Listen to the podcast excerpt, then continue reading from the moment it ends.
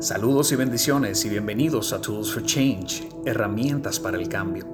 El podcast donde te facilitamos las herramientas para que puedas entender y comprender el maravilloso mundo de la mente, el cuerpo, el alma, el espíritu y sacarle mayor provecho de acuerdo a tu modelo del mundo.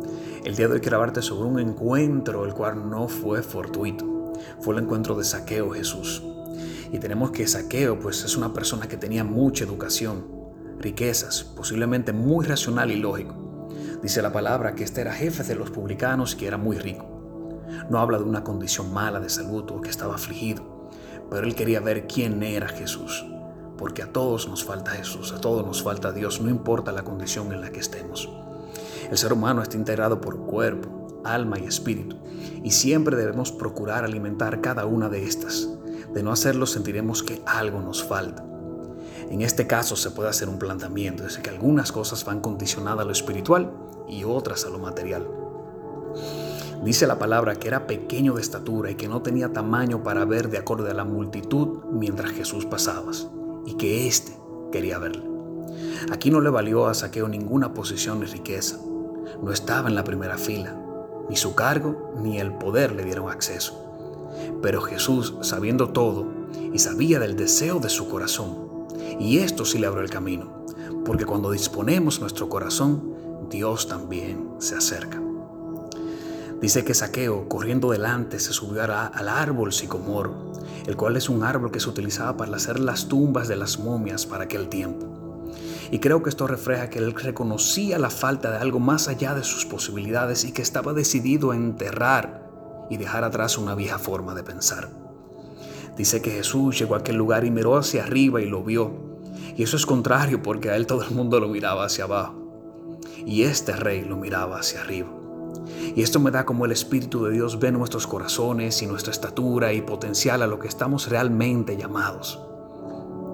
Jesús, Dios, que todo lo sabe, dentro de aquella multitud sintió el deseo real y genuino de ser transformado de este hombre. Lo vio sin importar la multitud y las condiciones que éste buscó la manera de verle. Estaba decidido a ver. Jesús le dijo, ven baja que es necesario que pose yo en tu casa y de ser necesarios por la necesidad del mismo saqueo. Dios sabía que Saqueo necesitaba que él posara en su casa, en su corazón. Dice que Saqueo descendió a prisa y lo recibió gozoso. Y como no, su espíritu estaba hambriento y sabía que iba a ser saciado. Dice que compartieron y cuando Saqueo salió dio la mitad de su riqueza a los pobres. Y entiendo que esto viene por la llenura de Dios a su corazón. A veces guardamos y nos sustentamos en cosas materiales creyendo que nos representan o son esenciales para ser llenos. Pero ahora su corazón estaba lleno y sentía la necesidad de compartir no solo de lo que tenía mucho en lo material, sino también que de ahí en adelante hablaba de Dios. Saqueo era un hombre justo e íntegro. De hecho, saqueo en griego significa puro e inocente, a lo contrario de lo que algunas personas plantean de que era un ladrón. Tanto así que dice que si alguna vez le había fallado, él le devolvería cuatro veces esa cantidad. Así que su problema no era de pecado, salud, aflicción. No necesitaba un milagro como tal, él necesitaba un encuentro. Él necesitaba estar conectado con la luz, con el Creador. Y es a través de los años que se había dado, que sabía que había algo más, que lo necesitaba y que quería seguir mejorando su vida.